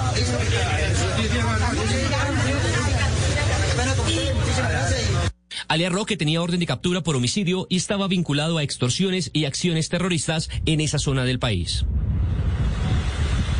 Pues el comandante de la segunda división del ejército ya está en el municipio de Tibú coordinando a los equipos de fuerzas especiales que llegaron a la zona para reforzar la seguridad y dar con estos disidentes del Frente 33 de ese grupo ilegal. Es la información por ahora desde el norte de Bogotá. Juan Andrés Beltrán, Noticias Caracol. Noticia en desarrollo en Noticias Caracol. La desnutrición infantil nuevamente enciende las alarmas. En lo corrido del año se han registrado más de 8 mil casos a nivel nacional, de los cuales 6 mil en situación aguda, Juanita. Sí, José, y es que lo más crítico es que en lo corrido del año se han registrado 137 muertes de niños. Los más afectados son los menores de 5 años de edad. Vamos a ir con Nicole Buitrago que amplió esta información. ¿Y cuál es el panorama en el país, Nicole?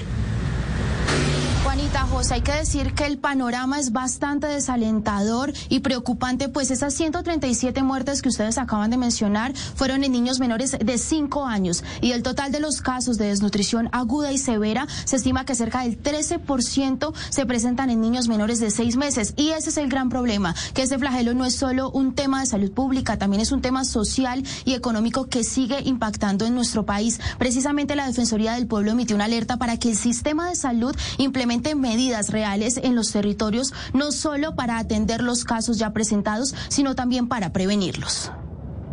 Wilmer, Wilmer es un niño que va a cumplir ya siete años y mide lo que mide un niño más o menos de dos años y medio. Wilmer tiene una enfermedad que se llama la desnutrición crónica. Así de cruda y dura es la realidad de la desnutrición o del hambre en la Guajira. Se forman los tres primeros años de vida. Un flagelo que parece no desvanecerse, pues en lo corrido de 2022, en el país se han registrado 8.710 casos de desnutrición severa y moderada, una cifra alarmante, pues el año pasado en total fueron 5.494 casos. Y lo más grave es que este año 137 personas han muerto por hambre. La causa específicamente de la desnutrición es la inequidad el acceso al alimento, porque cuando hablamos específicamente que hay un diagnóstico de nutrición, especialmente en nuestras niñas y niños, es porque no están recibiendo eh, la, calidad nutricional. Aquí los niños son los directamente afectados. Cerca del 24% de los casos reportados por desnutrición severa corresponden a menores de edad, el 13% a niños menores de seis meses. Una radiografía que enciende las alarmas y que ha generado ecos contundentes en varios organismos de control, como la Defensoría del Pueblo, que pide una intervención y atención inmediata por parte del sistema de salud. No han adoptado acciones para el fortalecimiento de las capacidades del personal de atención en salud y tampoco para la prevención y atención adecuada a la desnutrición en la primera infancia. Si bien la inequidad y la pobreza son el eslabón principal de esta pirámide, son un sinnúmero de factores los que inciden en que esta cadena de desnutrición no se rompa, especialmente en regiones en donde se repite una y otra vez el capítulo. Según la Asociación de Banco de Alimentos de Colombia, cerca de 5 millones de colombianos son menos inteligentes y más vulnerables por culpa del hambre. Y si el cerebro no tiene el insumo fundamental para crecer, que es el alimento, el cerebro no se desarrolla. Está demostrado que estos niños van a tener eh, en promedio 14 puntos menos de coeficiente intelectual cinco años menos de escolaridad y 54% menos ingresos. ¿Culpa del hambre? ¿Culpa de la pobreza? ¿Del abandono estatal? ¿Culpa de quién? La pregunta que retumba y que sigue dejando en el camino pérdidas de vida. Con la comida que votamos en Colombia podríamos acabar el hambre en Colombia. Entonces los bancos de alimentos estamos haciendo alianzas con agricultores, con la industria, con plazas de mercados, con los supermercados, restaurantes, convenciéndolos de que donen los alimentos que no logran comercializar. Para el director de Abaco, la ruta de acción está lista para ejecutarla, definir una política pública de prevención, potencializar la lactancia materna, establecer alianzas entre el sector agrícola con las necesidades nutricionales y mejorar el programa de alimentación escolar, pero lo más importante, remar todos con el mismo fin. Y es que no hay justificación para que los niños de nuestro país sigan muriendo por cuenta del hambre, pues según lo ha reportado el Banco de Alimentos, los niños que sufren de desnutrición aguda en la edad temprana presentan graves efectos en su adultez, en materia cognitiva, en su salud mental, emocional, física, en general en su calidad de vida. Y aquí el reto será disminuir esas cifras, pues en el último año se reportaron más de 3.200 nuevos casos. Información desde el norte de Bogotá, Nicole Buitrago, Noticias Caracol. Pues Nicole, ya lo decíamos también en el informe, 5 millones de colombianos que son menos inteligentes por cuenta de la desnutrición. José. Juanita, precisamente ante esta crítica situación, los departamentos más afectados por temas de desnutrición son el Bichada, que por cada 10 mil niños reporta 75 con desnutrición aguda. Pero también hay otras regiones del país, Guaviare con 60 casos, La Guajira con 58 casos, Guainía con 53 casos y Bogotá, la capital del país, con 41 casos. Sí, precisamente el departamento de Bichada es la región del país con más casos de desnutrición, especialmente, ya lo decíamos, en niños menores de 5 años de edad. En lo corrido del año, de este año, 2022, tres menores de edad han fallecido por el hambre letal. Este es el panorama que nos cuenta Daniela Parra. Hace varios meses, Milagros tomó la decisión de hacerse cargo de sus cinco nietos luego de que la madre falleciera por COVID-19. Ella y sus pequeños viven en una modesta habitación hecha de materiales improvisados y bajo difíciles condiciones de vida. Entre estas, la trabajosa labor de darle de comer a sus nietos. ellos estaban bien desnutridos, mamita. Ellos estaban feitos, estaban delgaditos. Así como esta familia, son muchos los niños que viven bajo precarias condiciones y con desnutrición en el departamento del Bichada. Con la voluntad de Dios, mamita. Lo que hace mi otro nieto, mi hijo mayor que tiene 18 años, ellos desayunan en el colegio. Hay momentos de que tenemos para el almuerzo y hay momentos como no tenemos. Y es que en esta región del país se han reportado 158 casos de desnutrición aguda en niños y niñas menores de 5 años en el 2022, de los cuales 3 han fallecido. Con temas de seguridad alimentaria, todo parte de la seguridad alimentaria para el tema de salud porque es que las mujeres embarazadas, porque se me han muerto niños con, con desnutrición, que nacen con desnutrición severa. La gobernación de Bichada implementó dentro del plan de seguridad alimentaria estrategias que impactan a las comunidades más vulnerables. Realiza acciones como los mercados campesinos y parcelas agrícolas en los diferentes municipios que dinamizan la producción y el acceso a los alimentos. Las autoridades identificaron que Puerto Carreño es el municipio más afectado con 83 casos, donde los más perjudicados son los migrantes y los indígenas. Juanita, precisamente frente a este complejo panorama de desnutrición en algunas regiones del país, buscamos respuestas de las entidades encargadas de brindar el apoyo necesario a los más necesitados. Las autoridades tienen una hoja de ruta para atender todos estos casos. Esto fue lo que respondieron.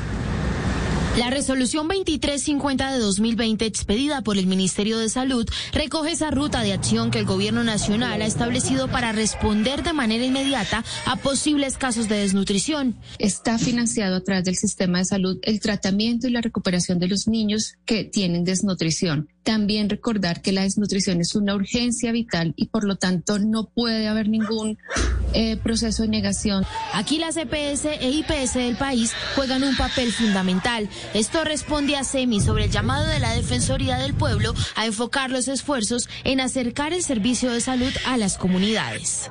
En el último año, las EPS realizaron alrededor de 37 mil atenciones a niños con desnutrición. Eh, en total, 9.537 niños atendidos con desnutrición. No basta con atender los niños con desnutrición, es necesario detectarlos tempranamente, ya que hacemos un llamado a la ciudadanía, al sector educativo, para que también eh, promuevan que los niños sanos y enfermos asistan a las consultas. El ICBF, el Ministerio de Salud, la Consejería para la Niñez y Adolescencia y el Ministerio de Agricultura adelantan iniciativas de seguimiento y control. Se creó una estrategia y fueron las unidades de búsqueda activa. Tenemos más de 21 unidades de búsqueda activa en todo el territorio nacional. Son un equipo de profesionales donde hay nutricionistas, psicólogos. Además, aseguran estar fomentando puntos claves para lograr resultados concretos, como concientizar sobre la etapa de lactancia materna, la vinculación a programas sociales y la apertura de espacios dentro de las comunidades afectadas para entender esta realidad enmarcada por el hambre y la necesidad. Venimos trabajando en un esquema de también enseñar qué es la alimentación adecuada para los niños y niñas. Y aquí hay un elemento muy importante, no es solamente entregar comida es poder lograr un esquema en donde haya empoderamiento económico de los hogares. Pero ante la cruda realidad reconocen que hay un trecho extenso por recorrer, por mejorar y visibilizar. A esta hora se conoce una investigación que abrió la Superintendencia de Industria y Comercio a cuatro empresas de lácteos. María Antonia Calle, ¿cuáles son estas empresas y qué investiga la Superintendencia? Bueno, primero la superintendencia investiga la adulteración de leche, lo que afecta la libre competencia y la protección del consumidor. ¿Y qué están haciendo? Están agregando lactosueros. Esto es el residuo de la producción de quesos, un líquido sobrante de color amarillo o verde que se utiliza para que la leche rinda más. El superintendente lo resalta como vender un producto que al fin no lo es, vender leche que no es leche. El gremio de productores indica que esta acción es grave ya que puede reducir el valor nutricional de la bebida. Y las empresas que están siendo investigadas son Gloria Colombia SAS, Lactalis Colombia Limitada, Parmalat, Sabanalac SA y la compañía procesadora y distribuidora de lácteos Hacienda San Mateo. Estas fueron las palabras del superintendente. Las normas vigentes prohíben la adición de lactosueros a la leche y en ese sentido, esta superintendencia ha podido evidenciar que las cuatro investigadas podrían estar adicionando lactosuero a la leche entera desde el año 2020. Es de recordar que esta conducta ejercería o violaría el régimen de competencia desleal específicamente porque estarían vendiendo a los consumidores finales un producto que se publica como leche sin serlo, pero adicionalmente que le estarían adicionando grandes cantidades de lactosuero sin informar de dicha situación a los consumidores. Según Analac, esto claramente afecta la producción de los campesinos porque la leche del campo no puede competir con estos productos que hacen rendir esta bebida. El INVIMA y el Ministerio de Salud ya los tiene en la mira. Recordemos que son 321 familias campesinas afectadas y de ser así, de comprobar que están utilizando lactosueros, las multas podrían ser de más de 100 mil salarios mínimos por cada conducta, según indica la SIC autoridades buscan al responsable de disparar y robar a una mujer en el barrio El Troncal, en la comuna 8 de Cali. El hombre hirió con arma traumática a la mujer por robarle el celular.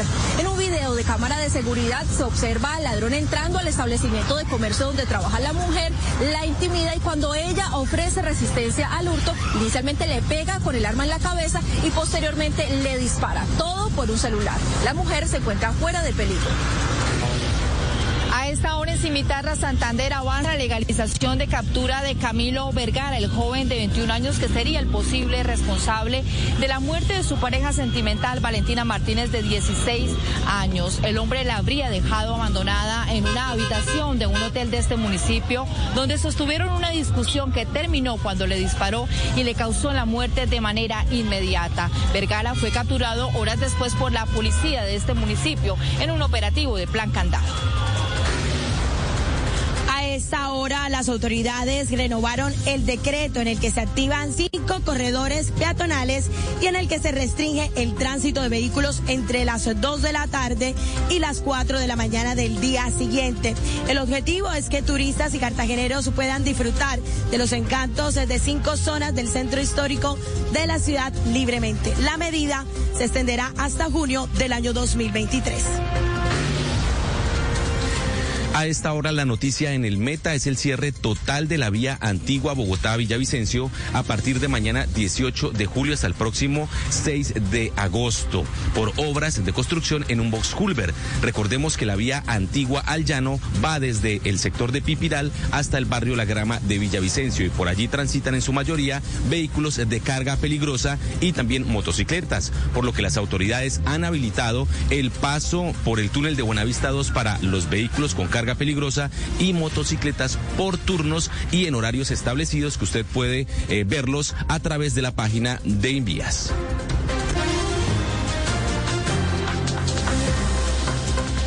A esta hora es noticia en el mundo el accidente de un avión de carga ucraniano en Grecia, en el que sus ocho tripulantes fallecieron. La aeronave que se desplomó en pleno vuelo había salido con armamento desde el sur de Serbia con destino a Bangladesh. En este video quedó registrado el momento exacto en el que la aeronave ucraniana cae en un campo abierto al norte de Grecia. Una enorme bola de fuego atraviesa el cielo. Por un segundo se pierde y un resplandor, seguido de una explosión, ilumina la noche. La tripulación entera murió en el siniestro. La Cancillería ucraniana confirmó la identidad de las ocho víctimas y estableció que todos eran de esa nacionalidad.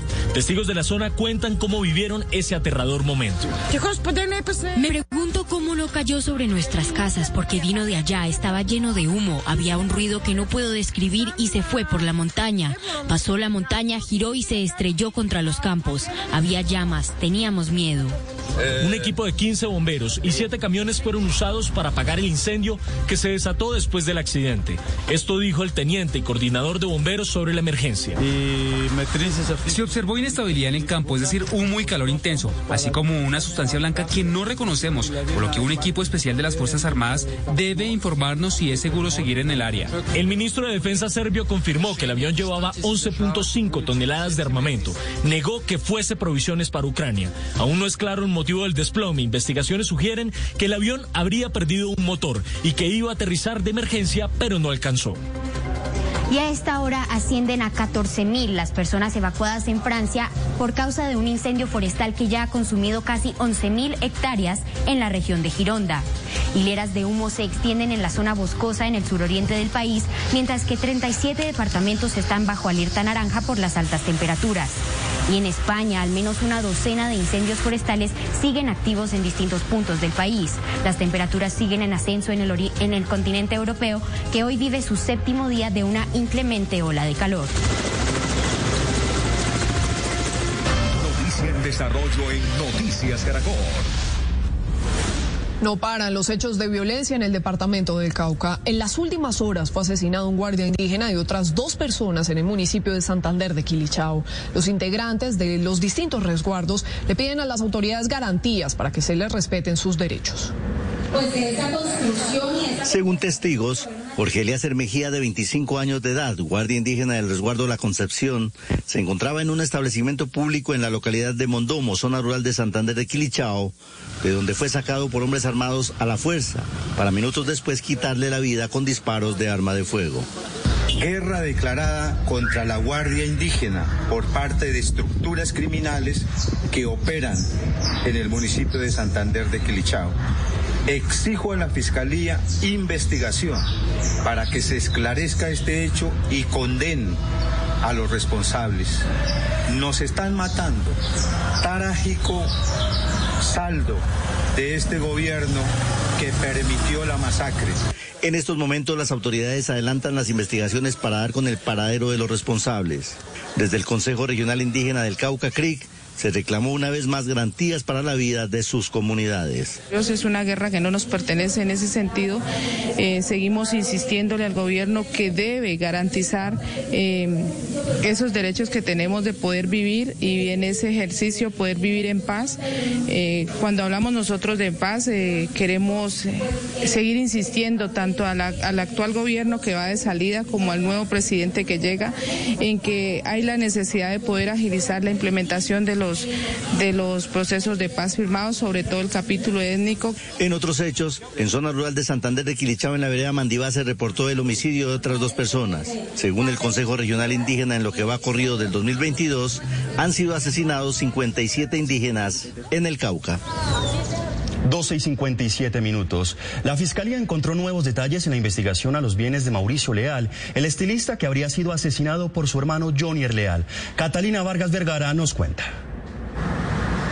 La novela del caso del estilista Mauricio Leal tiene un nuevo capítulo, el del lavado de activos, como lo anticipó Noticias Caracol hace varios meses y como lo demuestra una extensa investigación de la Fiscalía a estas dos sociedades. Mauricio Leal Peluquería y Mauricio Leal Music habrían ingresado dineros de dudosa procedencia, dineros del narcotráfico o de la corrupción. Aquí entra en escena un hombre salpicado por el narcotráfico y cuyo suegro fue jefe del cartel del norte del Valle y una mujer que es familiar de los investigados por el carrusel de la contratación. La fiscalía señala que a través de los bienes de Mauricio Leal y de las cuentas de su mamá Marlene Hernández se movieron sumas de dinero en efectivo que superan los 1.900 millones de pesos. ¿Cuáles son las otras movidas que enredan a los Leal?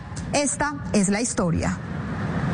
Una caja de Pandora que lleva un nuevo capítulo del caso se abrió con este documento. La novela mezcla supuestos dineros del narcotráfico y la corrupción que habrían sido lavados a través de las sociedades del reconocido estilista Mauricio Leal. La fachada perfecta para lavar plata sin levantar sospechas, según lo señalan los investigadores de la Fiscalía. Uno de los primeros nombres que salen a relucir en este capítulo es el de Luis Carlos Pozo Urdinola, quien es señalado por la Fiscalía de inyectar millonarias sumas de dinero a las sociedades de Mauricio Leal sin motivo aparente, a pesar de dedicarse al negocio de cultivo de palma. Pozo Urdinola fue capturado en 2001 por supuesto tráfico de